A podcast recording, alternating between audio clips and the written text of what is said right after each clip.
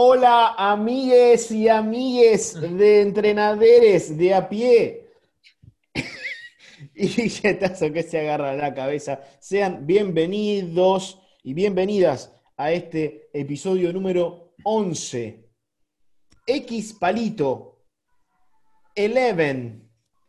11 capítulos de nuestro podcast de entrenadores de a pie, que bueno, ya es un clásico. Y mm, hoy con temáticas eh, importantísimas, como estamos acostumbrándolos últimamente. Antes de pasarle el saludo, como siempre, a mi amigo Marcos Emilio, eh, quien ha sacado un libro, señoras y señores, y mm, estamos muy contentos, muy felices. Este, mm, lo queremos compartir con ustedes, nuestras felicitaciones hacia él y que nada, se pongan en contacto para conseguirlo. Reflexiones sobre básquet, un libro de introspección acerca del rol del entrenador dentro y fuera de la cancha. Em, sin palabras. Bueno, muchas, muchas gracias Juan Manuel, gracias por haber nombrado el libro, estoy muy contento y quiero agradecer públicamente nuestro podcast a los millones de oyentes. Eh, agradezco a ustedes porque me bancaron siempre con todos mis proyectos y me ayudaron y me apoyaron y autores del prólogo del libro, los tres, así que agradezco también por eso y creo que eso va también a elevar el interés por el libro, que ustedes hayan escrito algo para eso. Así que muchas, muchas gracias. Y bueno, bienvenidos al episodio 11, a todos y todas los que están ahí. Eh, antes de meternos en la temática, ya con el clásico pase de reversa, Mami diría un este, muy mal comentarista, muy malo comentarista de, de básquet. Eh, mi amigo Pablo Alejandro en la burbuja de la NBA en City Bell. Olis, ¿cómo andan ustedes? Bueno, acá sumarme a lo que decía Juan y obviamente también hablo en nombre de Guille. Eh, en, estas, en estos tiempos donde cuesta, cuesta sentarse a escribir, cuesta eh, darle cierres a pensamientos o ideas, que, que, una persona se siente, escriba y saque un libro eh, la verdad que me, produce mucha sana envidia, ¿no? Y si es un amigo, me produce muchísima satisfacción, así que obviamente por esta maldita pandemia todavía no lo tengo en mis manos, pero ni bien lo tenga en mis manos, obviamente lo voy a, lo voy a disfrutar, no lo voy a leer. Así que bueno, empezamos un tanto serio, un tanto sentimental, y le doy el pase a mi amigo que la va a desbarrancar, Tazo. Hola, mis Pepsis y mis Coca-Colas, amigos de este podcast. ¿sí? Prefiero el pep, la Pepsi y no la Coca. La Coca no, no me gusta, es muy cheta. A mí me gusta Pepsi, entrenadores de a pie. Pepsi. Y sobre todo si no va la otra P, ¿no? La Pepsi. Claro. Claro. Siempre contramano, Guillermo. Quedó, quedó Pepsi. Bueno. Siempre, eh, siempre contramano, Guillermo. Sí, está bien, está bien. Siguiendo el hilo, la verdad que eh, es eh, un orgullo como, amigo tener a, a Marcos como autor de este libro, porque considero que es, el otro día estaba revisando en mi biblioteca, hay libros que hablan de, eh, de jugadores argentinos, Ginóbili ejemplo. Hay libros que hablan de esto del oro y el barro, no sé quién carajo lo escribió, este, de la cosa de la Argentina y esas cosas. Después hay otro libro que se escribió en Mar del Plata, que ese está, está lindo para, para chusmear, que es de los clásicos entre Peñarol y... Muy bueno, los 100 clásicos. Sí. Y después yo buscaba libros de básquet, libros donde un entrenador hablara de básquet y de sus opiniones, en este caso son muy buenas reflexiones, que ya te doy las gracias públicas por, un pequeño escrito del prólogo ahí, en el inicio del libro.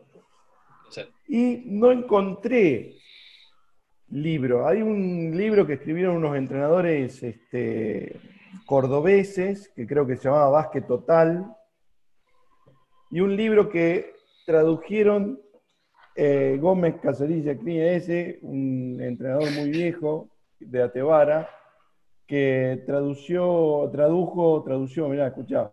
Bien, ¿eh? eh em, las defensas presionantes. No, ¿sabes lo que pasa? Que me descolocó el saludo de Juan con el tema este de los lenguajes nuevos y ya estoy escribiendo mail a, lo pavote allá al, al, coso. A la RAE. Sí, a todo eso, porque pensé que me estaba hablando en italiano, ¿viste? Entonces me, cuesta colocarme, ¿viste? Este, y es el único libre, libro este, actual, moderno, que habla de básquet por un entrenador. Y mucho mejor si un entrenador de a pie. Dicho esto, es mejor la Pepsi que la Coca. Y adelante con esta cosa del podcast. Entrenadores de a pie. Adelante de Estudios Centrales. Bueno, hoy me toca a mí tratar de explicar de qué, de qué vamos a intentar hablar hoy o qué, o qué lectura vamos a hacer. Una, se lo propuse a los chicos y les gustó la idea, así que eh, yo vengo viendo hace bastante que en el ámbito del, del básquet profesional se está tomando, yo no sé, por esto es que lo presento al tema y voy a, voy a buscar opiniones expertas para que me ayuden a, resolver o a entenderlo. Eh, no, tengo, después de esto tengo otro podcast con otros entrenadores. no, que, que, muchas veces los nombres eh, o las actuaciones personales, desde el punto de vista estadístico, se han tomado, han tomado tanta relevancia que quizás hasta son más importantes que los nombres de los equipos a los que pertenecen. ¿no? Ahí recién, antes de arrancar, yo le decía que a Kemba Walker lo buscaba en Charlotte. Y no, el flaco ya está recontra instalado en una casa ahí que se alquiló todavía. Bueno, ahora no, ahora está en la burbuja, pero o no, ya se volvió de vuelta a Boston. ¿O no? ¿Está jugando o no está jugando? Está jugando, está jugando. Ahora juega, en 10 minutos arranca. Debe estar haciendo la entrada en calor entonces. A Kemba Walker estaba en Boston, ¿no? Y si uno se se durmió un poquito a Kawhi Leonard, lo busca en San Antonio. Y de repente no, de repente está, se fue a, primero a Toronto, después a... Y uno encuentra más rápido sus estadísticas, sus números individuales, sus aportes al equipo, pero ¿a qué equipo? Y yo creo que ese es el punto de análisis, ver si hoy las estadísticas, eh, estas tan nombradas estadísticas avanzadas, que tanta ponderación le dan los jugadores, no es un boomerang que los entrenadores estamos tirando, que nos va a pegar a su vuelta en la cabeza eh, al momento de tener que hacer que el equipo esté por encima de los nombres individuales, cuando todo el entorno está dado de manera eh, al revés a este concepto, ¿no? ¿Qué opinan? Eh, no sé si mm. puedo iniciar. Eh, me parece que es un tema súper interesante. Hace muchos años me parece que viene ya sucediendo, por lo menos lo que nosotros vemos de NBA, ¿no? La NBA como lo más marketinero. Y también justamente por eso es que ha pasado esto de que los jugadores toman una importancia tremenda por sobre los equipos o, el, eh, el conjunto y creo que tiene que ver mucho también con la cantidad de eh, dinero que se mueve ahí también, ¿no? Las marcas, las, este, la, la, ¿cómo le puedo decir? la inversión que hay detrás de cada uno de esos atletas, ¿no? Y cómo el nombre logra vender más que eh, el equipo. Por ejemplo, eh, volviendo al primer episodio de nuestro podcast, Jordan firma su contrato con Nike y saca su línea después, y es la línea Jordan, no es la línea Chicago Bulls, ¿no? Y era obvio que iba a vender mucho más así que, que con el equipo. Y eso se retroalimenta, ¿no? Entonces el jugador empieza a vender más, tiene más exposición, por ende más atención se lleva, más va a querer llamar atención, o otros jugadores van a querer también llamar atención para tener ese tipo de, posibilidades, ¿no? Con marcas o con sponsor o lo que sea, y ahí se empieza a, nublar un poco toda la, cuestión de equipo.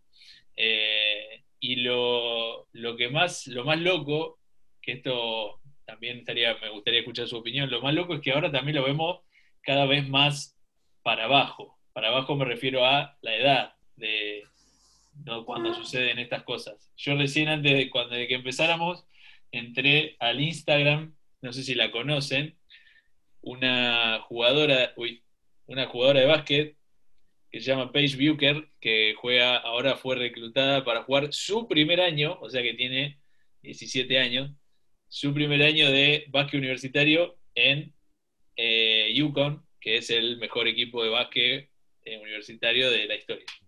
Y ella la reclutan, va a estudiar ahí, va a jugar ahí.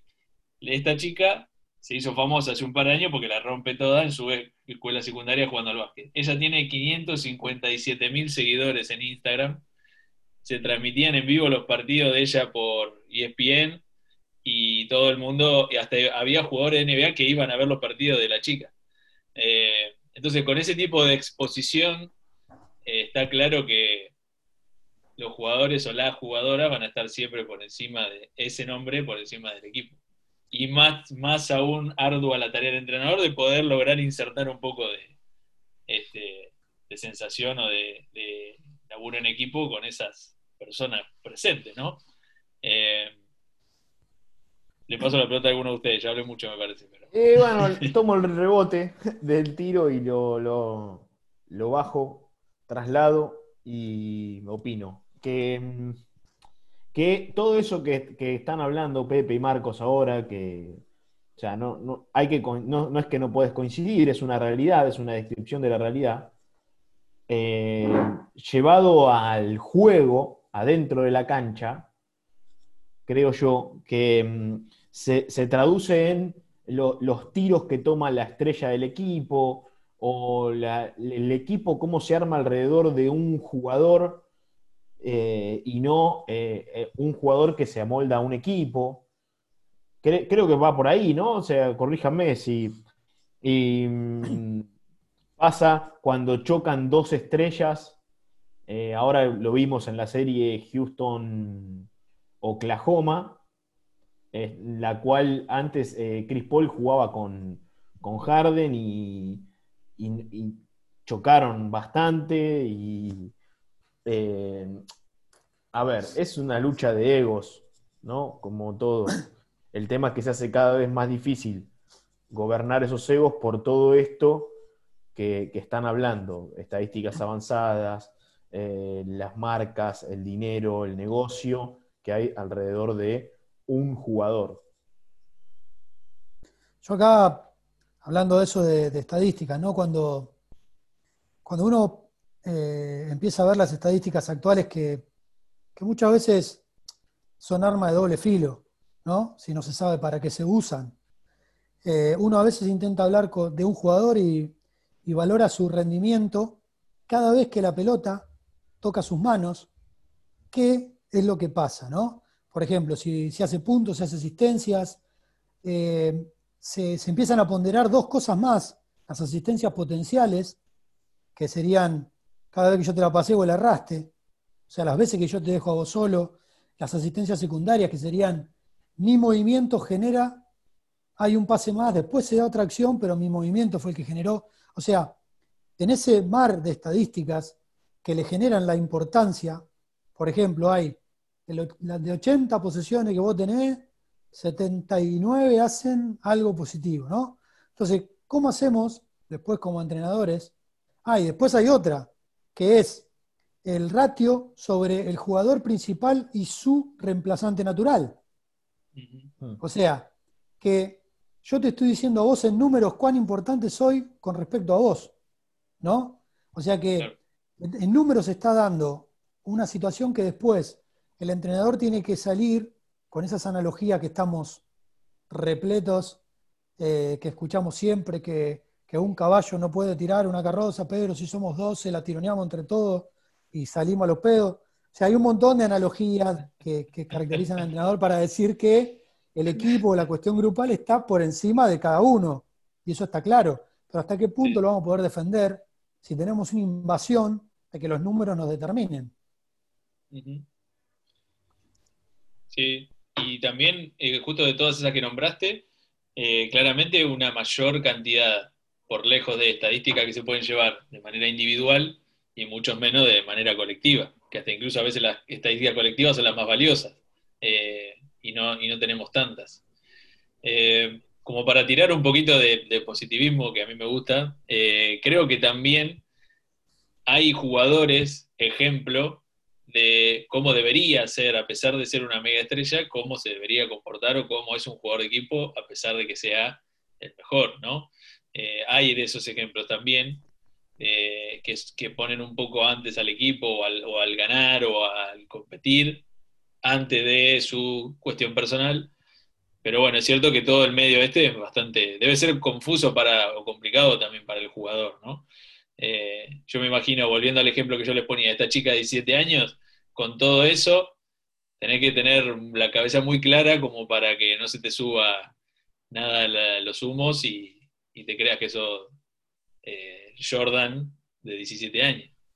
Sí, y la otra es que hay una expectativa puesta sobre esa chica, y siguiendo el caso ese, ¿no? y una presión bien entendida, que si después esa chica con 17 años fracasa, entre comillas, estoy diciendo fracasa, eh, es, un, es, un, tema, es un trauma para... O sea, porque, claro, porque esa chica va, a necesitar, sí o sí, sabemos que, no, que va a necesitar de, del traspié para, para, mejorar y lograr lo que quiera, ¿no? Campeonato universitario, WNBA, lo, lo que se proponga. Porque las historias de superación te lo, o las lindas historias, no sé, te cuentan que, al principio te costó un Perú, como se dice. Entonces, eh, también hay toda una presión sobre, sobre eso de que tiene que salir bien, de que tiene que resultar. Y, si no resulta, es así como decís vos, bueno, para eso están los psicólogos. Yo después paso el chivo. y, acá, en Argentina, ¿cuál, ¿cuál sería el ejemplo? ¿En qué equipo hay? Mega estrella que vos digas. Yo se me ocurre uno que ya no juega más. Era Esteban de la Fuente. Ajá. Sí, Guille, déjame hacer un paréntesis, ¿no? Estos sistemas de estadísticas avanzadas generalmente se, se recogen por tracking sistemas que nosotros no vamos a tener en la liga hasta el 2078, más o menos. Que son 12 cámaras, 14 cámaras instaladas en el total de la cancha y viendo la situación individual de cada uno. Sí te puedo decir, un milanesio, por ejemplo. Un milanesio, por ejemplo.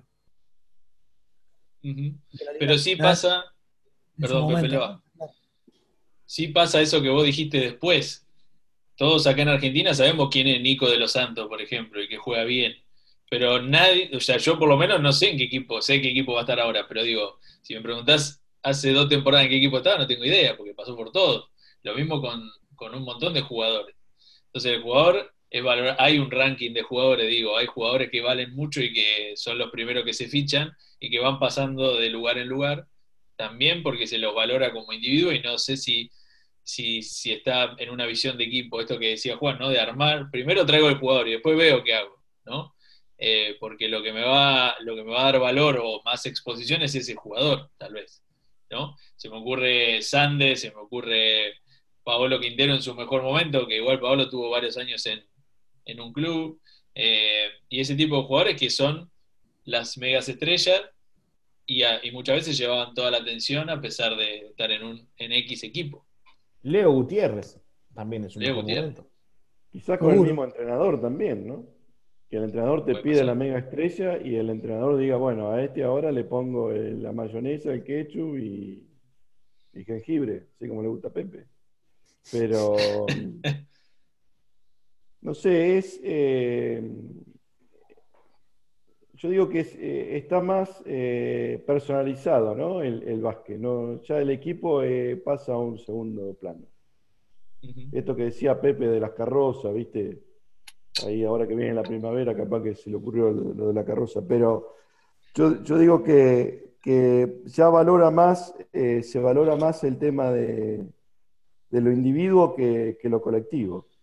¿no? Eh, por eso yo, yo, preguntaba si acá era lo mismo, y yo creo que sí, ¿no? en algunos ejemplos ya viejos o actuales, y en Europa eh, pasa, pasa lo mismo, ¿no? Eh, Míralo a Chacho Rodríguez. Claro, se busca la figurita y a partir de ahí empezar a, a contratar lo mejor que se pueda, ¿no? Alrededor de ello. Y después que, bueno, que la figurita sea la que nos lleve a ganar la mayor cantidad de partidos. Por eso, también... por eso Leonard, disculpa Pepe, Leonard termina saliendo campeón de la NBA y yendo al próximo campeón, ¿no es cierto? Eh, pero yo lo, que les quiero decir es que a mí nunca me cerró por qué un equipo deja eh, ir a un tipo que lo, o sea, a, a alguien dejo a ir a alguien que me dio un campeonato, ¿no? Mm. ese, también, no sé cuál sería ese tema ahí, porque vos decís que el, dirigente no quiso hacer ningún esfuerzo económico. No, pero ojo, si vos estás hablando justo del caso de Lennart, según lo que salió, lo que salió en los medios, él no quería jugar en Toronto, pero claramente estos tipos que son mega estrellas tienen un equipo detrás y alguien de relaciones públicas le debe haber dicho, che, si vos no querías jugar en San Antonio y no querés jugar en Toronto también, vas a quedar como un hijo de puta o como un boludo. Y capaz que le dijo, bueno, jugá, bancátela y después vemos. Y el chabón salió campeón. O sea, es bueno el tipo, claramente. Pero digo, él no tenía, creo, según lo que salían los medios, intenciones de jugar, ¿no? Ahí está otra vez, el jugador está pensando en, otra cosa, por eso, equipo. Bueno, por eso mismo. Vos, vos estás contratando a alguien que sabés que no quiere el equipo. O sea, ¿dónde queda el equipo?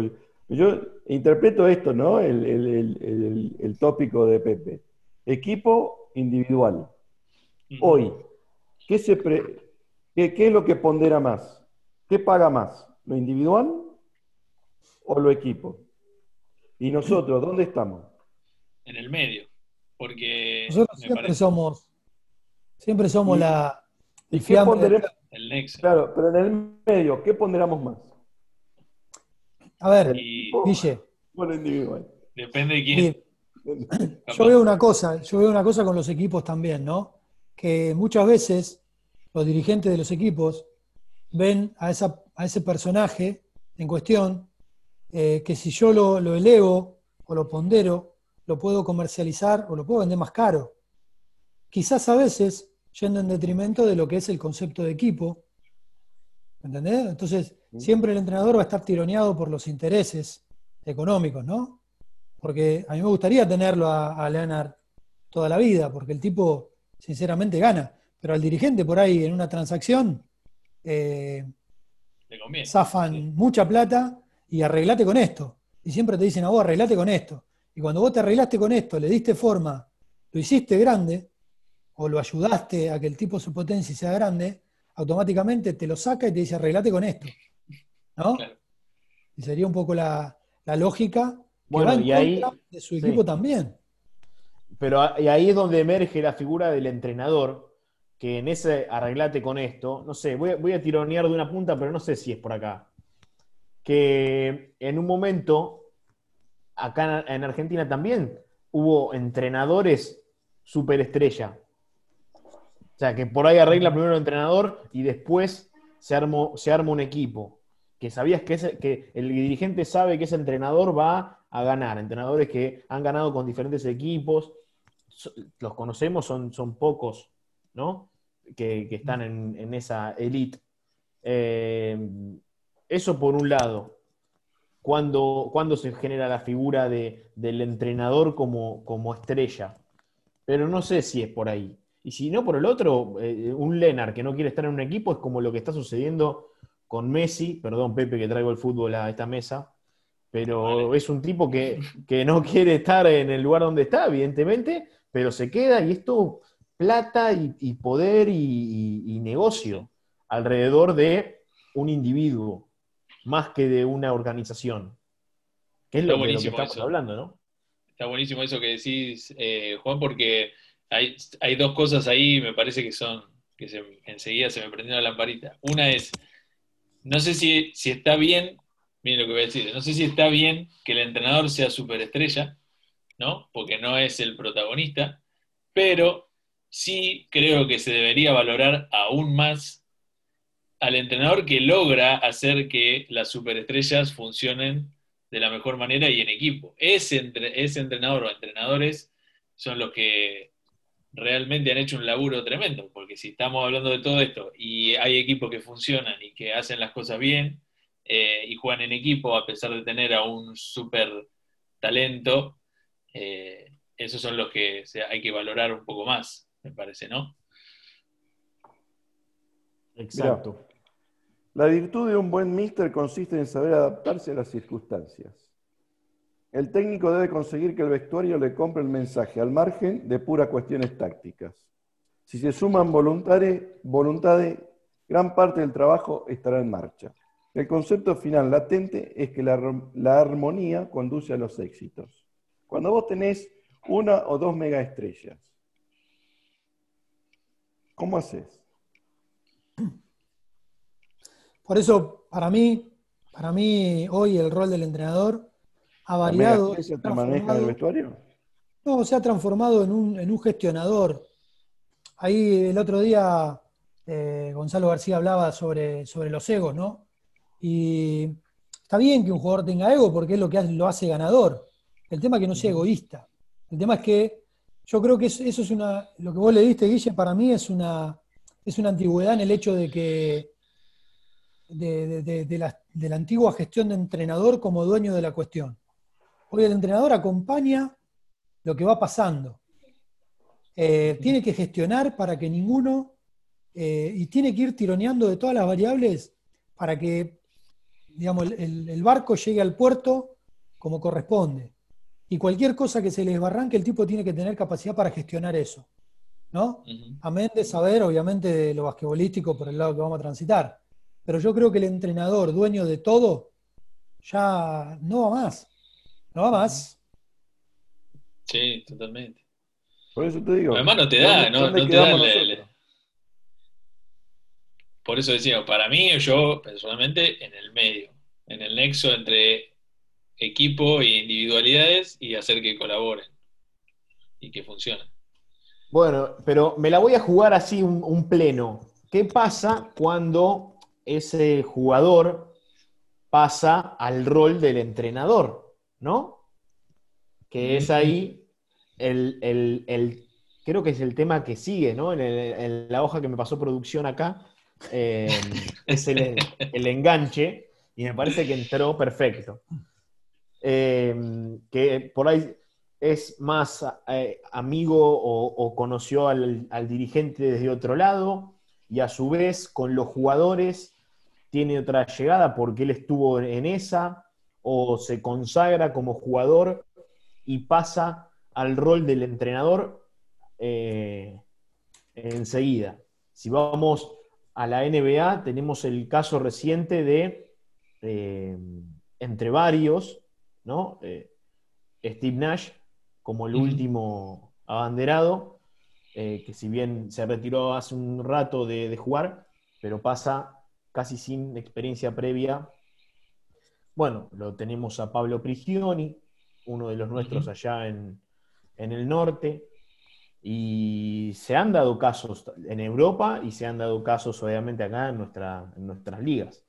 No es el caso de ninguno de nosotros cuatro, claramente, pero pasa, pasa y qué pasa cuando pasa. Sí, yo, a ver, eh, Steve Nash estaba trabajando actualmente, antes de agarrar este, este cargo. perdón, de asistente en... Sí, pero de desarrollo de jugadores. sí, y, muy involucrado con la selección de Canadá. Claro, sí. Sí, sí, pero en un rol más eh, dirigencial, ¿o no? Dirigencial, me parece. Exacto, era, era como el, que llevaba, eh, digamos, a sus espaldas el proyecto de, Canadá, de todas las, todas las elecciones.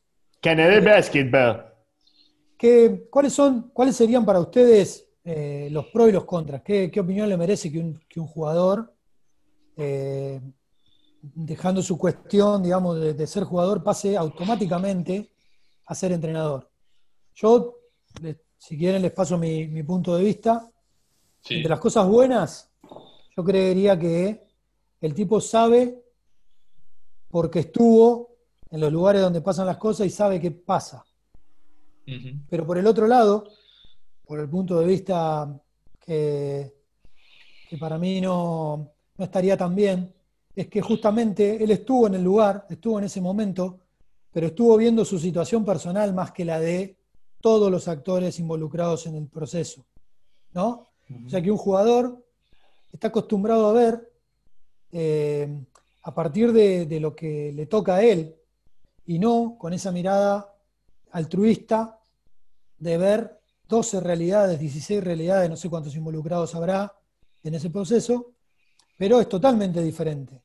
Yo creo igualmente que el jugador, primero, tiene la chapa, tiene la espalda para poder aguantar ese proceso, eh, y segundo, que sabe lo que pasó. Yo creo que generalmente pasa que los finales de las carreras de los jugadores son cuando ya se ponen a ver un poco más el total de la cuestión. Esa experiencia le da la posibilidad de ver más allá de sus intereses personales. Y fíjense que esto viene directamente relacionado con el tema de, fíjense que en el tema pasado estuvimos hablando del egoísmo del jugador, cómo hace para manejar su ego.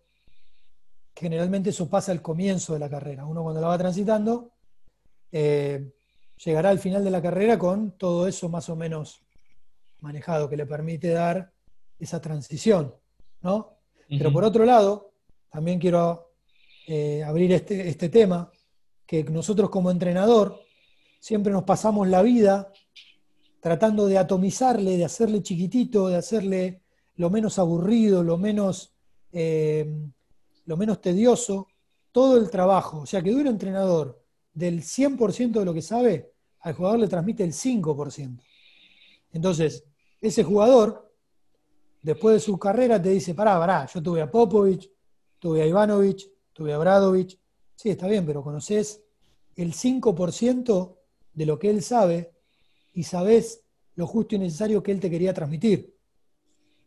O sea, tiene sus pros y sus contras, ¿no? No sé qué opinión tienen ustedes para...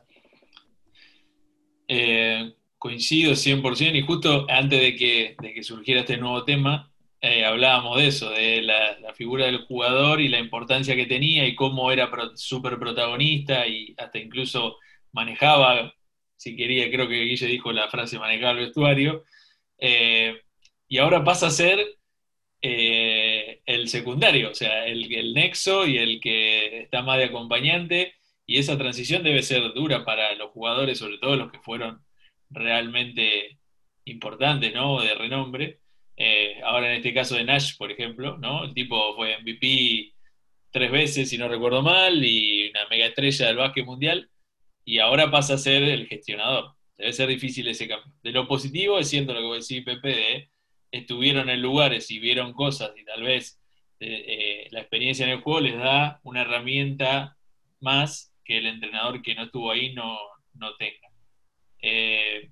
pero después debe ser difícil, y esto lo vi, cuento rapidísimo una experiencia personal en Eneva, cuando hicimos cursos para jugadores profesionales, los jugadores eh, enseguida se dieron cuenta que era, les era muy difícil poner en palabras lo que ellos sabían hacer, ¿no? Pero nunca se habían puesto a pensar en cómo explico esto que yo sé hacer o cómo le digo a otra persona que es, tiene que hacer esta cosa o esta otra, sabiéndolo hacer muy bien, ¿no? Entonces ahora desde otro rol eh, debe ser súper complejo eso y, todo un desafío para eso. Eh, está ah, me gusta que, haya esa presencia, me parece que los jugadores está bueno que, sigan en contacto y todo.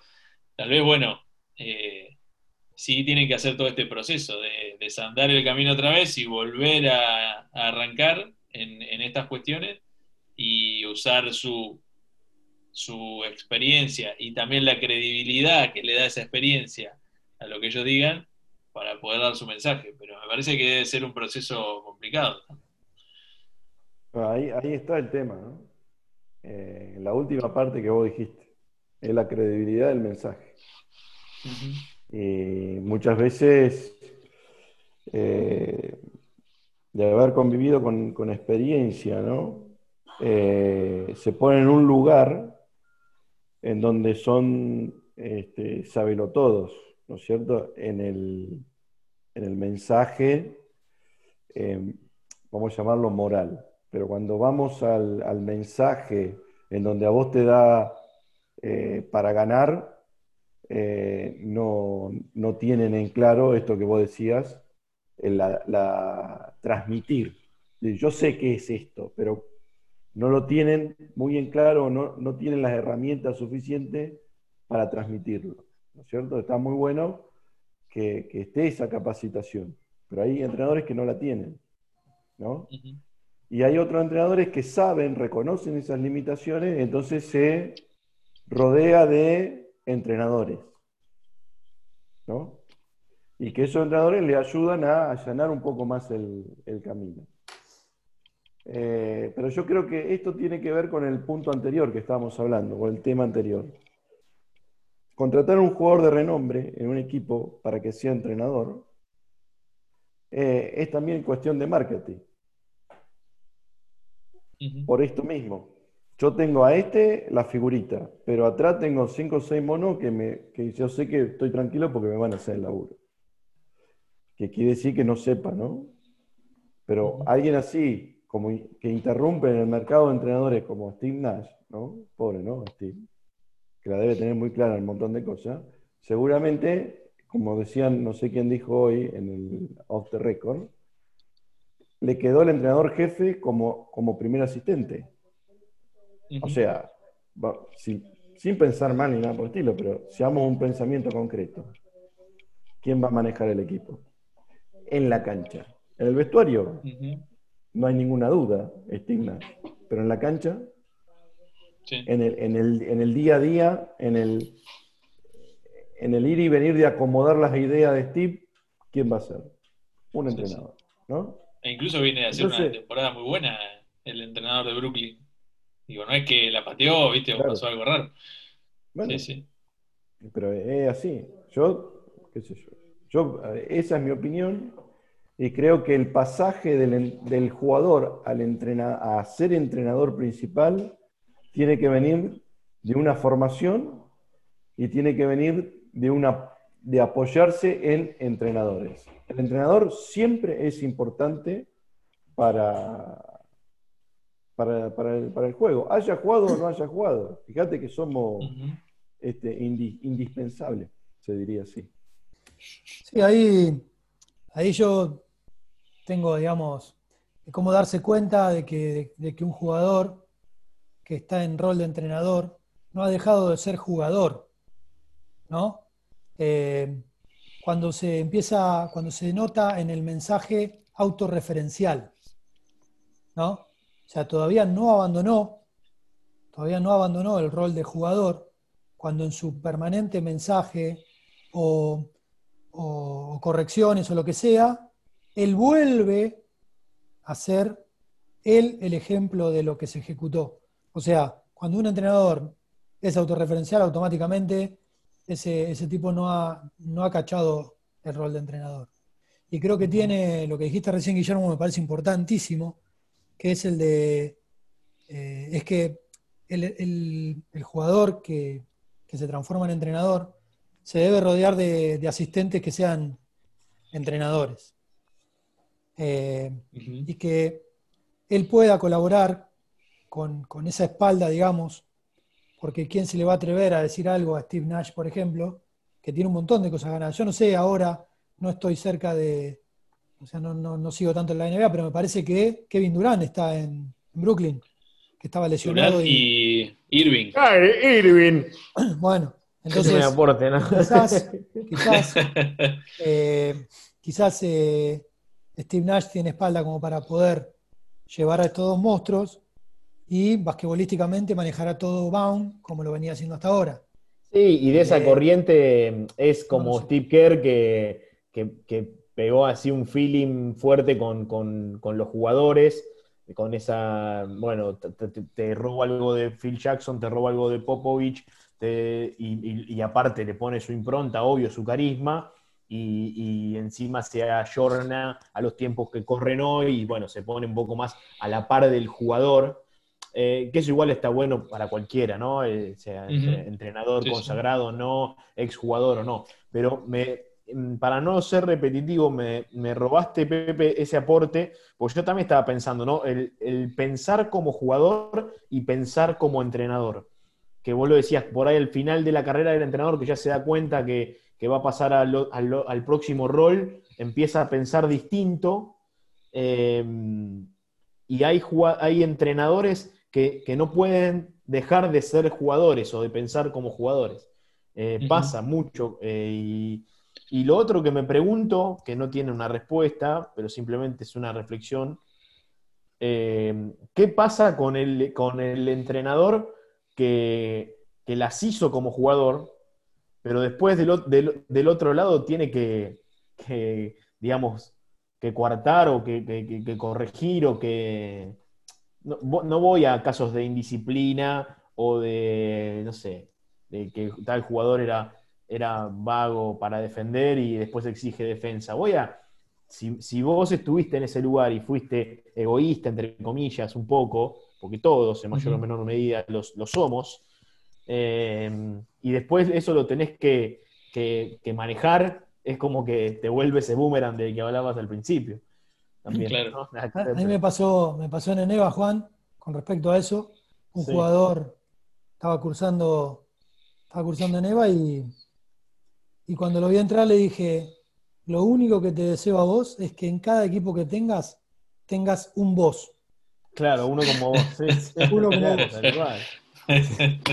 Se cagaba de risa, pero creo que es un poco lo que vos decís, ¿no? Sí, sí, eh, sí. Es quizás pero también volviendo a lo que dice, lo que decíamos al principio, de que el jugador al final de su carrera ya la empieza a ver y la empieza a entender, y son en esa madurez que creo que, se produce la, mejor transformación. Cuando, por ejemplo, un jugador logra sobre el final de su carrera decir, no, pará, que juegue este porque le conviene al equipo y no, ¿por qué no me pones a mí? Creo que es la medida justa para decir, bueno, vos ya está para dar el paso del otro lado. Eh, dejar de pensar en uno para poder pensar en el, colectivo, que, siempre es la tarea que le toca al entrenador. Y con eso quiero tirarles la situación en la cual no me gustaría haber estado nunca, que es la de Derek Fisher, jugador oh. que se transformó en entrenador, pero no solo eso, sino en Nueva York, franquicia uh, de, de las más terribles que hay. Y no obstante eso, el general manager de ese momento era Phil Jackson. Y Phil Jackson le sugirió, impuso, para decirlo diplomáticamente, que use la ofensiva triangular como método de juego. Sí, sí. todo Que fue un combo divino para que haya sido lo que hoy yo como hincha de New York sufro. Se le pudrió la gran manzana. Exactamente.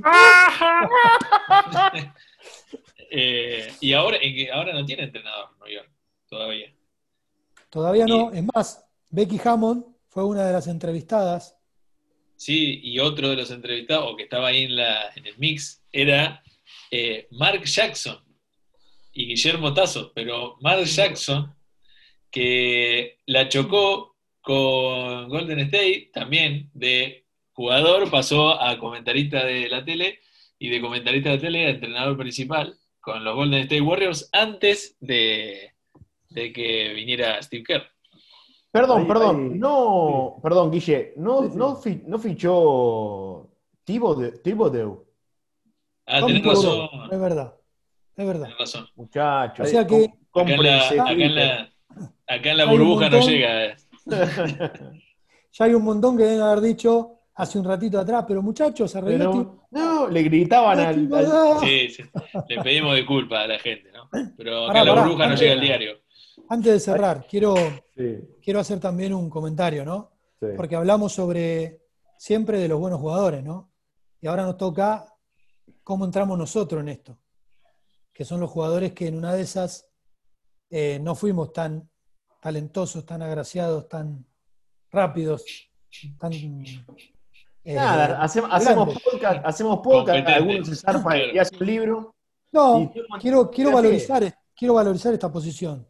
Que justamente cuando un jugador no es tan bueno, eh, empieza, a- empieza a ver, empieza a ver que todo se le complica y empieza a tratar de buscar el cómo, el por qué. Entonces empieza a pensar como entrenador, hasta que definitivamente el deporte le dice, hasta acá llegaste de este lado, ahora ¿A qué te ponete los largos, claro.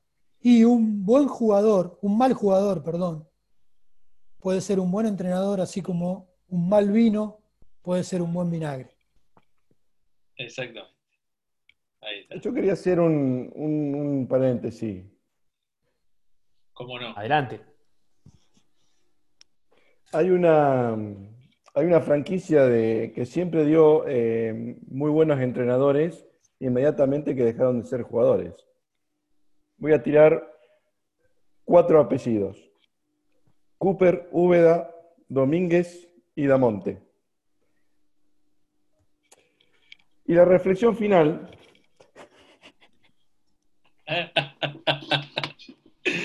La, la ref- la reflexión final.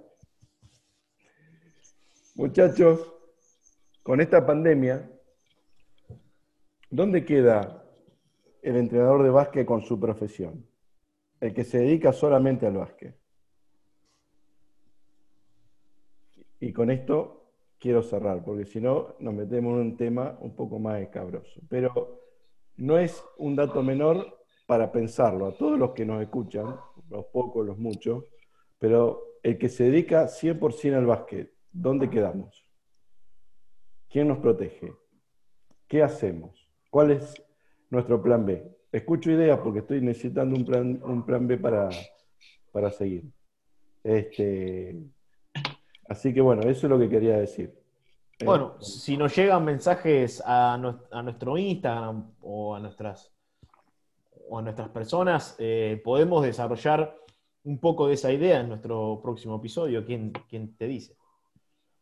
Eh, bueno, amigos y amigas, esto ha sido el episodio 11 que lo vamos a titular Reflexiones sobre básquet en honor a nuestro querido amigo Marcos Emilio que acaba de sacar un libro, nada más ni nada menos, en su versión física y también en su versión digital.